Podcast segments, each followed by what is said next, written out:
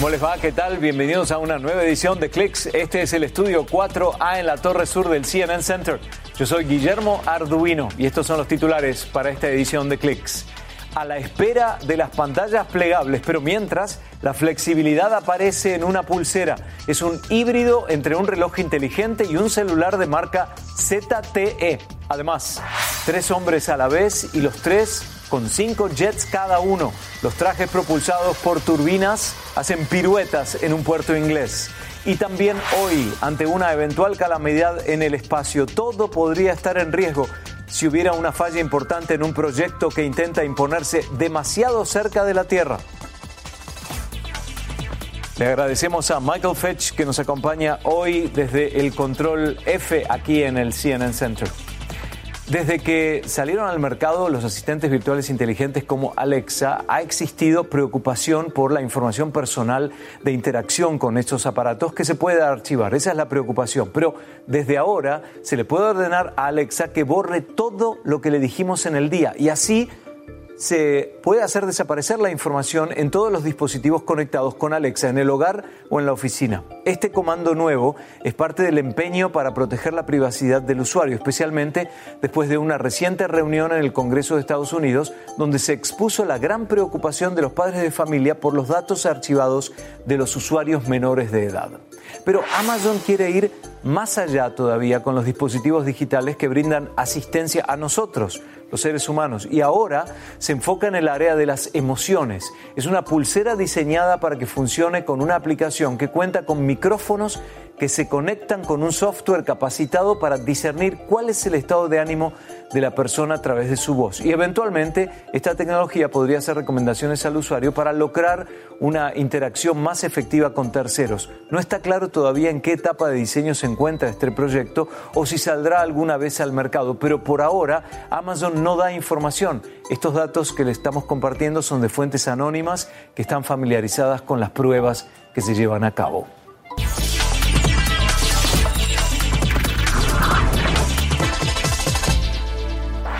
La fabricación de nuevos celulares no ha ofrecido grandes novedades en estos últimos años, pero ahora el enfoque parece ir más allá de las múltiples cámaras disponibles o su calidad. Las pantallas flexibles podrían ser la solución para aportar algo diferente, aunque el Samsung Galaxy Fold tuvo sus primeros traspiés y aún no sale a la venta. Por ello, la flexibilidad aparece en una pulsera. Es una simbiosis entre un reloj inteligente y el celular Nubia Alpha es de la marca ZTE presentada durante el Congreso Mundial de Móviles de Barcelona en febrero pasado y ya está a la venta.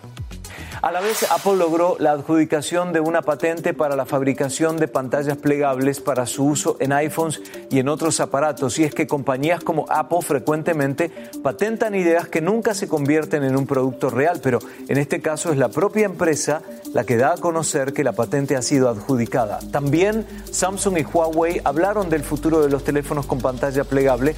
Para Clicks es casi inevitable dejar de lado las pantallas plegables y la conexión 5G cuando hablamos del futuro digital cercano. Pero hay productos que llevan años y siguen usándose, por ejemplo los iPods. Recientemente se anunció la salida del nuevo iPod Touch de Apple, algo que no se daba desde el año 2015. Hay que recordar que en la cima del éxito de los iPods 2008, Apple vendió más de 55 millones de unidades. El nuevo iPod Touch viene con algunos cambios en su exterior, pero es en su funcionamiento donde se notará la diferencia, ya que es dos veces más veloz que los modelos anteriores. Y tal vez uno de los aspectos con mayor interés es que está listo para llamadas grupales vía FaceTime y para acceder desde aplicaciones de realidad aumentada. Volvemos con el esfuerzo de unos para el beneficio de todos, el empuje por reducir las emisiones de gas a través de un desecho que se convierte en generador de energía. Y también, ante una eventual calamidad en el espacio, todo podría estar en riesgo si ocurriera una falla importante en un proyecto que intenta imponerse demasiado cerca de la Tierra. Con eso volvemos.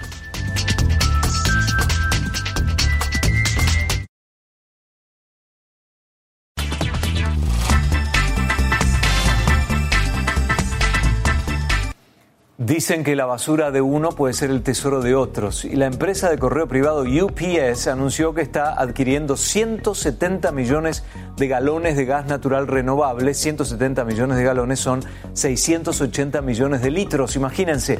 Y ese combustible se produce naturalmente a partir de fuentes, de fuentes biológicas como vertederos, granjas y plantas de desechos sólidos.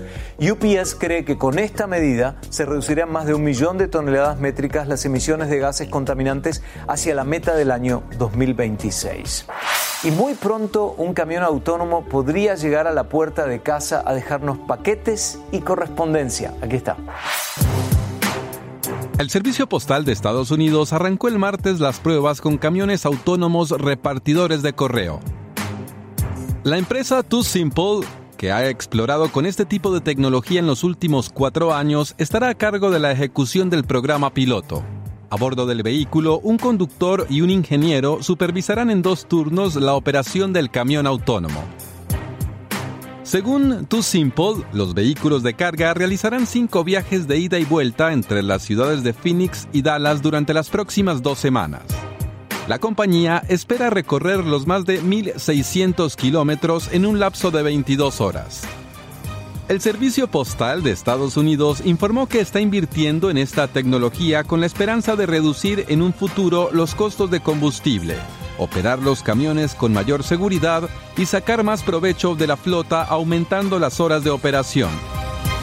De acuerdo con la Asociación Estadounidense de Camioneros, para 2024 la escasez de conductores en el país podría llegar a 175 mil. Michael Roa, CNN, Atlanta.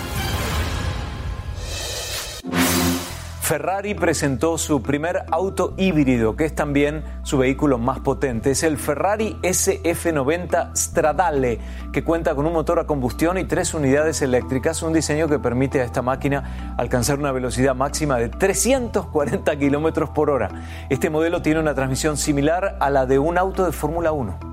La firma automotriz alemana BMW está por inaugurar su nueva fábrica en San Luis Potosí, en el norte de México, donde fabricará vehículos sedán Serie 3. Recientemente la empresa presentó lo que llaman el corredor eléctrico entre Ciudad de México y San Luis Potosí.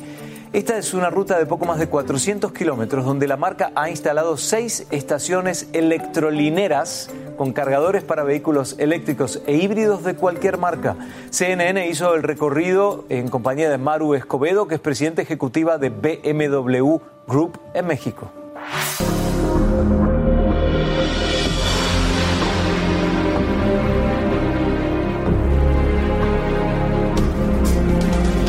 Hoy inaugurando el corredor desde la Ciudad de México hasta San Luis Potosí. Como sabes, lo vamos a tener una planta, bueno, ya está la planta en, San Luis y nuestra idea era unir las dos ciudades con este corredor eléctrico para que tú puedas perfectamente llegar a la ciudad de San Luis Potosí en un auto híbrido o eléctrico.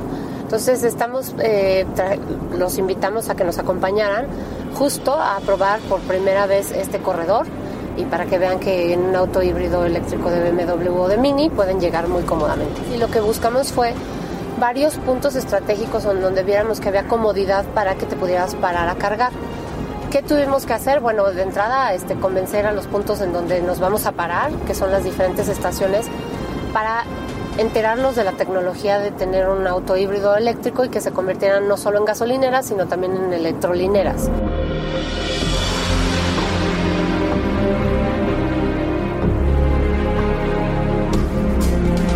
Cargador tiene una potencia de 50 kilovatios. Ya tenemos conectado nuestro i3, el coche que está atrás de ti, y aquí podemos ver qué factible realmente es la tecnología de los vehículos eléctricos hoy en día. No estamos hablando del futuro, estamos, estamos hablando de hoy en día. Aquí, por ejemplo, en la pantalla podemos ver que el coche, eh, la batería del coche tiene 65% de cargo de su batería y sigamos eh, cargando. Eh, el tiempo restante hasta cargar al 100% son aquí 59 minutos. Sin embargo, Solo nos faltan algunos 15 minutos hasta, o 10 minutos hasta cargarlo de 80%. Contamos con seis estaciones de carga rápida entre la Ciudad de México y San Luis Potosí. Sin embargo, en el gran proyecto del país tenemos también otros socios como Nissan eh, que también invierten en aumentar la infraestructura eléctrica de, de México. Electrificar esta autopista sirve eh, una cantidad muy, muy alta de, de, personaje y al fin del día también estamos eh, eh, justo enfrente de la inauguración de la planta de BMW en San Luis Potosí, entonces nos parecía una buena idea conectar eh, el Bajío de México con San Luis Potosí. Prácticamente la forma de manejo y el desempeño del auto es buenísimo tanto que se te olvida que es un híbrido, ¿no? Y tienes el mismo desempeño, el mismo confort y adicional a eso estás realmente contribuyendo con un beneficio al medio ambiente, ¿no? Entonces hay que quitarnos un poquito el miedo de, híjole, es un auto híbrido. Es una tecnología que nosotros en el grupo llevamos probando ya desde hace muchos años y que está funcionando en, en varios países ya y que finalmente no deja de cumplir con las promesas y valores del grupo. Entonces tú manejas un BMW híbrido o un BMW a gasolina y tienes las mismas prestaciones. Además que el híbrido obviamente contaminas menos. Manejas el mini y es igual de divertido que cualquier otro mini, nada más que es un auto híbrido. Entonces hay que quitarnos ese miedo, hay que cada día más fomentar este uso de tecnologías nuevas limpias y bueno, pues hoy estamos demostrando que podemos llegar de un punto A a un punto B sin gran necesidad de carga. Los estudios sobre el cambio climático son cada vez mayores en número. Hay una nave con 200 científicos que se encarga de recopilar datos, pero hay algo que todos a bordo han notado. Hoy navegan por zonas que hace solo 10 años era imposible atravesar.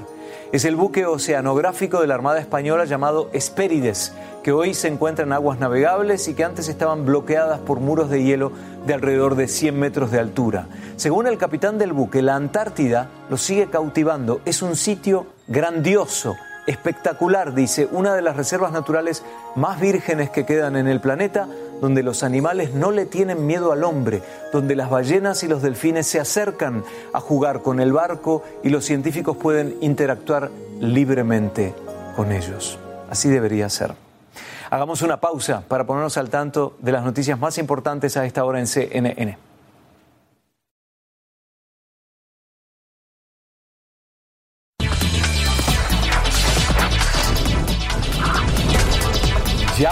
Disponible un nuevo servicio submarino con la aplicación Uber. Desde fin de mayo y por un tiempo limitado, se podrá solicitar un viaje submarino con Scuba por la gran barrera de coral de Australia. Esas son las reservas de corales más grandes del mundo y su acceso durante 20 días será más exclusivo que nunca. Uber utiliza un submarino para prestar este servicio. El costo de este tipo de viaje es de 2.070 dólares para un mínimo de dos personas y se espera que sea una experiencia que pueda habilitarse todos los años desde fines de mayo hacia mediados de junio.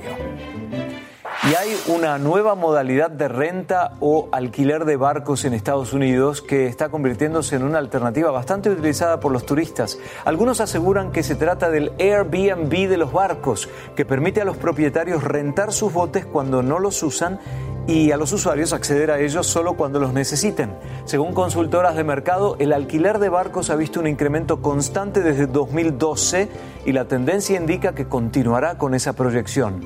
La plataforma Boat Setter ya tiene más de 5.000 barcos y 30 empleados a tiempo completo que atienden los requerimientos de renta alrededor de todo el mundo. ¿Qué más hay para hacer en Miami? Los turistas que venían de todo Sudamérica, de Europa, decían, ¿qué más podemos hacer en Miami? Entonces dijimos, bueno, ofrezcámosle algo más que carros, una renta de carros, ofrezcámosle botes, que tengan la experiencia de vivir la experiencia del bote. Es la primera vez por un dueño de un barco que pueden alquilar su barco en una forma seguro, que no es ilegal y es fácil, transparente y ellos mantienen control. Ellos elijan a quién pueden subir su barco, a cuál precio y cuándo.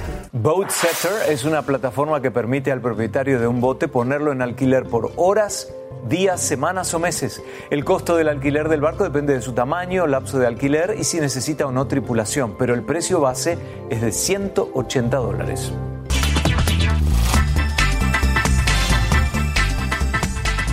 Hay un nuevo rostro en el mundo de las comunicaciones. Es un presentador de noticias de deportes que no toma un solo descanso. Este año, durante la competencia mundial de hockey sobre hielo, Richard Grunberg trabaja como coach y como reportero a las 24 horas, pero no está frente a las cámaras en vivo, porque eso ya lo hizo. Semanas atrás, él posó para las cámaras para convertirse en el primer presentador de deportes virtual para la acción deportiva de Eslovaquia. Lo lograron luego de horas captando al entrenador en diferentes posiciones y actitudes para crear su duplicado virtual. Luego hicieron lo mismo con su voz, con diferentes frases que no tenían mucho sentido. En años recientes se ha visto un incremento en el uso de la inteligencia artificial para reemplazar el desempeño humano y este es sin duda otro de los ejemplos a la vista.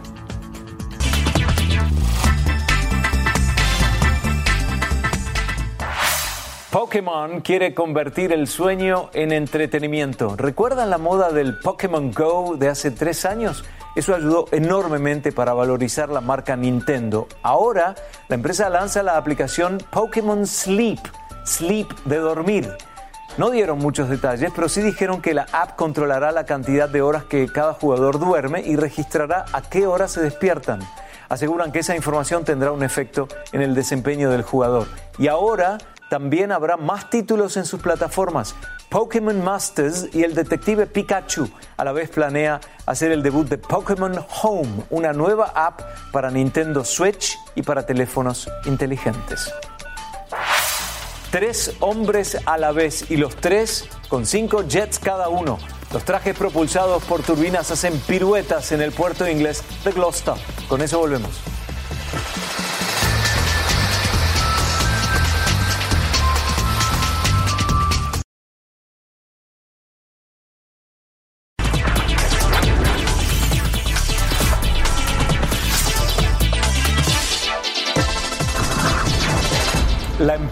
SpaceX ubicó en órbita unos 60 satélites pequeños en días recientes, en lo que constituye la primera instalación de una mega constelación. Y la empresa de Elon Musk confía en que crecerá al punto de incluir miles de satélites, algo que se lograría en pocos años más. Esta es una de las muchas empresas que tienen el ojo puesto en la generación de una señal de Internet desde el espacio para el planeta Tierra. Amazon y OneWeb tienen planes similares, pero se evalúa que una calamidad en el espacio no solo pueda afectar el proyecto económico, sino también la civilización en pleno. Si algún satélite tiene una falla y pierde energía y se descontrola, su desplazamiento en el espacio podría impactar a otro satélite y estos residuos espaciales fuera de control se pueden desplazar 23 veces más rápido que la velocidad del, del sonido y obviamente destruyéndolo todo.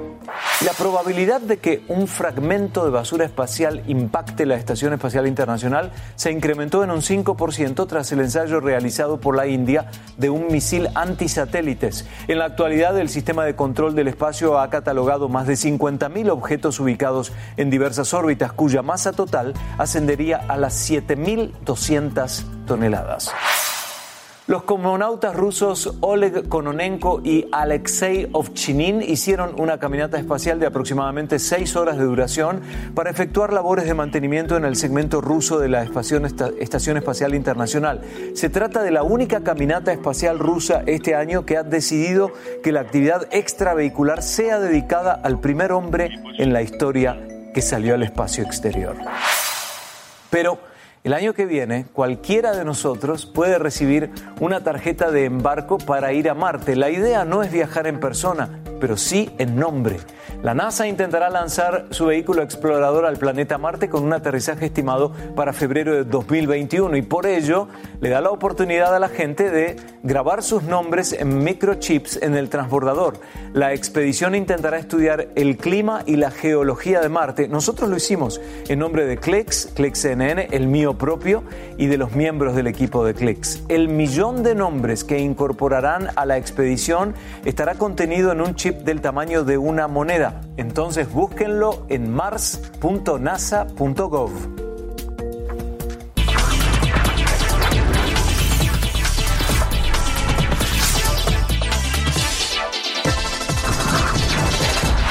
Y nos vamos con los tres hombres voladores gracias a sus trajes propulsores que sobrevolaron el puerto inglés de Gloucester.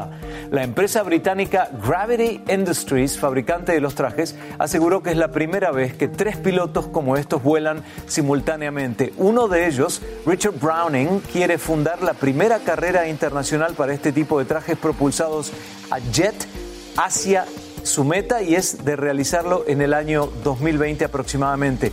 Cada traje tiene cinco turbinas jet, dos pequeñas en cada brazo y una de mayor tamaño montada en la espalda del piloto. Y con esa velocidad nos vamos a volar, ¿eh?